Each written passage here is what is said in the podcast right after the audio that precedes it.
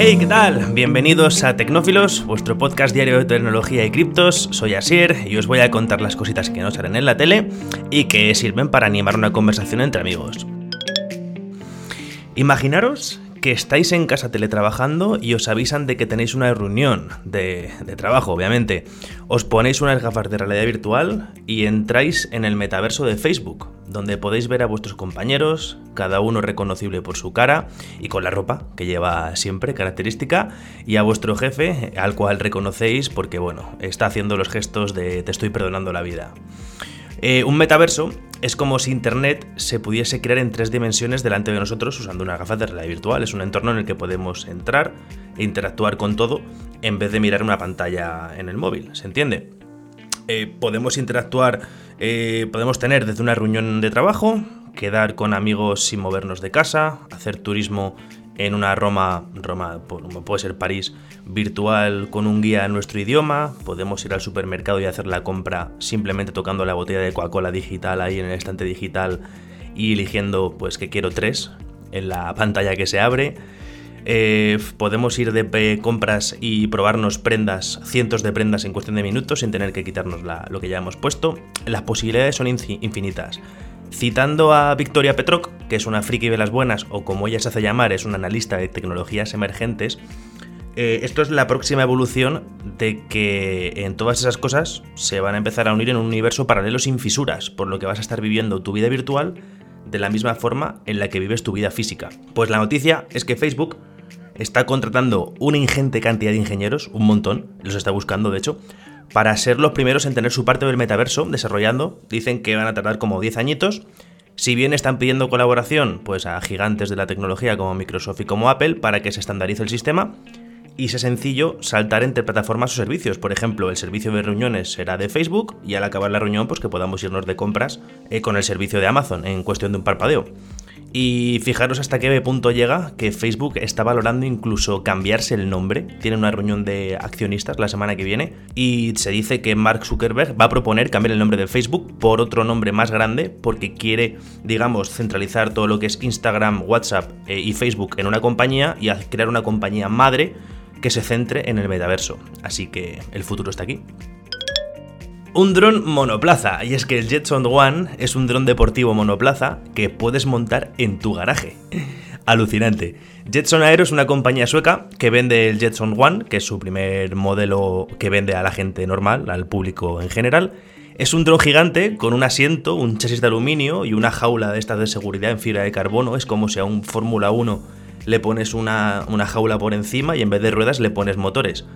El bicho pesa 90 kilos es como digo, como si coges el típico dron del chino, lo haces 200 veces más grande y donde va la batería arriba, pues te pones tú. Ir al enlace del vídeo porque es alucinante. Se ve al, aparato volar a toda velocidad, por lo que parece un desierto o una playa con el mar muy lejos, porque el mar no se ve, pero bueno, parece arena de playa. Tiene una velocidad punta de 102 km por hora y se maneja igual que un avión. Tienes la palanquita para darle más velocidad o menos y el joystick para manejarlo. Y por lo visto tiene un montón de sistemas, ya que, bueno, si te vas a estrellar el, bicho no te deja, porque tiene sensores LIDAR, como los Teslas, para que no te choques contra nada. Si te mareas o te desmayas, el dron aterriza el solo y además es capaz de esquivar obstáculos. Y si te vienes muy arriba, nunca mejor dicho, y te quedas sin batería, que mm, para mencionar dicen que tiene 15 minutos de batería, así que tampoco me, emocionaría mucho en ese aspecto, dice que es capaz de disparar un par caídas que hará lo posible porque no te mates. Barato no es, el precio es de 92.000 dólares, que son unos 79.000 euros al cambio, y como he dicho en la, intro, viene a medio montar, como los muebles de Ikea, así que si queréis uno lo tenéis complicado, ya que hasta 2023 no van a abrir más pedidos, tienen todos los pedidos de 2022 llenos, pero bueno, como tenemos que tener la licencia de piloto para poder llevarlo, pues nos da tiempo de sobra para sacárnosla para poder pilotarlo cuando nos llegue y tal. Elon Musk quiere coger los cohetes al vuelo, y esto que parece una coña, que parece algo así gracioso, es que, bueno, ya han montado a Mecasila. Mecasila es el apodo que ha puesto Elon Musk al brazo robótico este gigante que va a coger los cohetes SpaceX al vuelo, desde la misma torre de lanzamiento. Me explico, los cohetes de SpaceX se lanzan desde la típica torre esta con los bracitos que sujetan al cohete y cuando sale el cohete disparado pues se abren los bracitos y se queda la torre esperando, pues a esta torre le han puesto dos brazos robóticos que se mueven arriba y abajo y también izquierda y derecha, obviamente, y van a ser capaces de coger a los cohetes al vuelo. El pasado 20 de octubre se instalaron los, los brazos al, al Mecacila. Eh, eh, la NASA ha facilitado, ha subido un vídeo YouTube en el que se ve el proceso de montaje. Lo tenéis en la, el enlace lo tenéis en la descripción del podcast. Y también os voy a dejar un enlace para, para que podáis ver una simulación, un render en 3D que ha hecho un diseñador gráfico y que de hecho se lo enseñaron a Elon Musk y Elon Musk dijo que sí, que lo que se ve en ese render es bastante parecido a cómo va a funcionar el Mecacila con los bracitos cogiendo el cohete en vuelo, pero que realmente el original va a ser bastante más rápido. SpaceX quiere lanzar al espacio la nave espacial Starship, ya sabéis que es la nave espacial que va a ir delante del cohete, el cohete Super Heavy para poner gente en órbita e ir a Marte en un futuro, pues para recuperar el cohete eh, lo que van a hacer es, eh, bueno, como sabéis, SpaceX quiere reutilizar todos los cohetes. Ahora mismo SpaceX está lanzando, pues no sé, uno, dos, tres cohetes al mes, cuatro al mes. Y los cohetes no es como antiguamente, que salen disparados y se destruyen en, órbita. SpaceX lo que hace es que el cohete lo despega y eh, una vez que ha puesto la carga en órbita, pues el cohete vuelve a entrar en, la atmósfera, cae de culo y aterriza el solo. Pues el mecacila este lo que va a hacer es atraparlo con las manitas mientras el, el cohete cae. Dicen que esto puede llegar a conseguir que el tiempo que tarda el cohete desde que aterriza hasta que está listo para volver a despegar se reduzca a una hora. A una hora de locos. El brazo se va a utilizar en la segunda puesta en órbita de Starship, ¿vale? La primera puesta en órbita está, está fijada para primer eh, trimestre de 2022, pero dicen que no van a intentar coger el cohete a la primera, porque se, ha arriesgado todavía y dicen que puede haber, que puede explotar. Entonces, para que quede bonito, lo pospondrán al segundo lanzamiento, que será por verano del año que viene.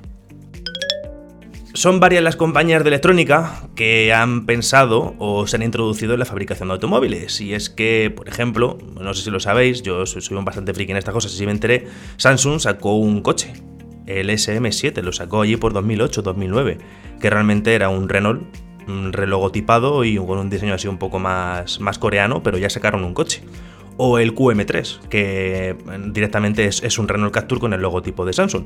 Pues ahora Xiaomi, la marca, eh, digamos, de referencia en España, bueno, de referencia, es la que más móviles vende en España, em, ha, anunciado que va, a empezar la fabricación en 2024 de su coche eléctrico. Dice que va a depender de la compañía Great Wall Motor Company, que ya presentó en septiembre su cartera de coches para el mercado europeo. Ya, ya se venden en Europa los Great Wall, tiene como 4 o 5 marcas dentro de ella. Y dicen que van a trabajar con ella hasta que la de división de fabricación de automóviles de Xiaomi pues esté funcionando a, a tope de máquina. Otras colaboraciones que se están oliendo, que se están viendo, es Huawei trabajando con Bike, BAIC para lanzar su coche eléctrico y se está escuchando también que Apple está colaborando con Hyundai para sacarlo, así que ojito. Volvemos a otro tema del espacio y es que SpaceX ha probado el motor Raptor, el motor este que han desarrollado nuevo para poder llevar al hombre a Marte, eh, lo ha probado y lo ha montado la nave espacial Starship en su configuración de vacío. ¿vale? Los motores Raptor se han probado ya muchísimas veces, son, es lo último en tecnología que hay, son los motores que monta o que va a montar el cohete Falcon Heavy. Ya se sabe que funcionan eh, y lo que ha probado SpaceX es el motor puesto en el, en el Starship en su configuración para, para funcionar en vacío. Atentos, que vais a aprender algo bastante guay. Todos nos hemos fijado en los conos, en los motores de los cohetes, los conos estos negros gigantes que tienen los cohetes abajo, por donde sale la llama del cohete, vamos, cuando despega. Habréis visto cohetes o vehículos espaciales con unos conos súper grandes, en plan de mira qué pedazo de motor, y otros con unos conos súper pequeñitos. Vale, los, grandes pues a lo mejor miden 3 metros de diámetro y los pequeños pues no llegan al metro. Pues os cuento que la diferencia suele ser esa, únicamente, el tamaño del cono. Los motores de los cohetes suelen ser siempre los mismos. No es como un coche que tiene un motor de 100 caballos, otro de 200, otro de 300. No, no, los cohetes por norma general, siempre y cuando sean de la misma, digamos, agencia espacial o del mismo país, los motores son los mismos y en función de si el motor tiene que rendir o tiene que funcionar dentro de la atmósfera o fuera de la atmósfera, va a tener un cono más grande o un cono más pequeño. Por ejemplo, eh, un cono que tiene que funcionar en el espacio va a tener un cono gigante. ¿vale? La explicación rápida es que si le ponemos un cono pequeño, un motor en el espacio, la velocidad a la que sale el fuego, por decirlo así, del cono, al ser tan pequeñito, es tan grande que se pierde un montón de empuje. De hecho, dicen hasta que se frena, es, contraproducente. Por eso se pone un cono grande, para que el fuego del cohete tenga que llenar mucho más volumen del cono grande y salir a menor velocidad cuando se acaba el cono. Esto lo que da es mucho más empuje por superficie, eso le da más impulso. Os dejo una foto eh, en el enlace del podcast para que podáis ver la diferencia de los conos. El motor arriba vais a ver que es exactamente el mismo. Pero bueno, es curioso, así aprendéis algo de que realmente los motores de los cohetes son siempre siempre los mismos prácticamente, pero el tamaño del cono es lo que lo habilita para funcionar en la atmósfera o fuera. Cierro corchete, volviendo a la noticia, SpaceX ha probado el motor en la configuración de cono grande, para afuera, para el espacio. Ha salido bien, no ha reventado nada, así que nada, tachamos otra cosita del checklist para ponernos en órbita y para prepararnos del despegue de Starship a principios de 2022. Ocean Cleanup es una iniciativa, es una empresa que nació hace un par de añitos con la idea de limpiar el océano. Vale, pues esta, la red de nueva ha capturado 28 toneladas de basura en sus pruebas, así que dicen que la van a hacer tres veces más grande. Y es que en agosto aumentaron la longitud de la red hasta los 800 metros, después de que, bueno, tuvieron problemas porque, bueno, se enganchaban todos los sitios, eh, pesaba mucho, los barcos no podían, bueno, pues esta red, que llevan utilizando desde agosto, ha recogido 28.600 toneladas de basura entre cestos, material de pesca, cepillos de dientes y dicen que hasta váteres. Ojito.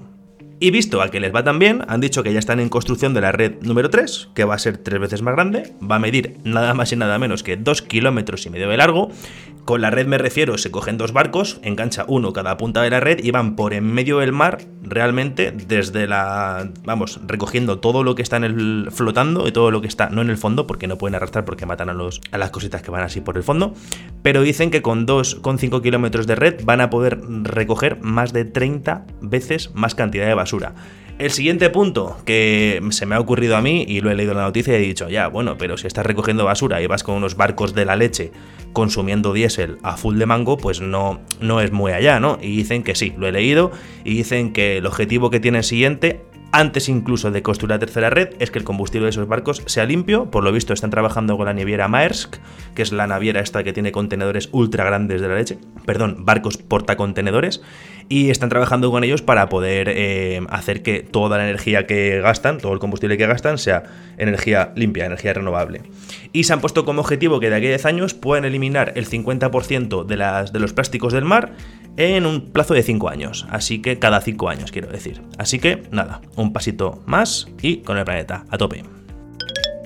Y terminamos el podcast de hoy con eh, una agencia de viajes española, una agencia que se llama Mint57, os dejo el enlace de la página web en la, en la, descripción, y es una agencia de viajes diferente que te propone escapadas y vacaciones a sitios especiales y con actividades únicas. A ver, los, destinos son destinos normales y corrientes, lo que pasa es que dicen que huyen del turismo masivo y que ofrecen un, contacto más estrecho con la gente local del sitio y que además están concienciados con el medio ambiente, ¿vale? No es publicidad, no me pagan, pero me he pasado por su web y la verdad que tienen buenos precios y tienen cosas bastante chulas. Pues esta agencia ha anunciado que acepta pagos en Bitcoin usando la plataforma BitPay ya que dicen que gran parte de sus clientes pues prefieren utilizar este método de pago para protegerse de la inflación y para no estar preocupándose de la tasa de cambio a aplicar cuando van a reservar el viaje.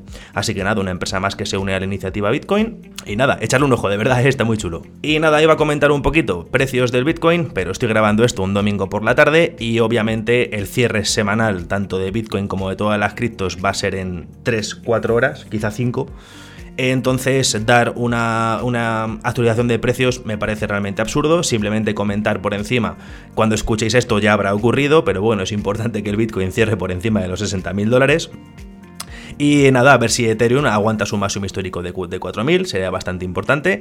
Eh, atentos porque seguramente en el podcast de mañana comente una cripto, un proyecto sobre el cambio climático bastante, bastante interesante que se llama ClimaDAO. Eh, estoy investigando sobre ello y mañana en la parte cripto hablaré un poquitín sobre esta, sobre esta criptomoneda y seguro que os interesa. Así que nada más, muchas gracias por escucharme. Como digo, soy Asier Aparicio, subimos un capítulo todos los días y nada, hasta mañana.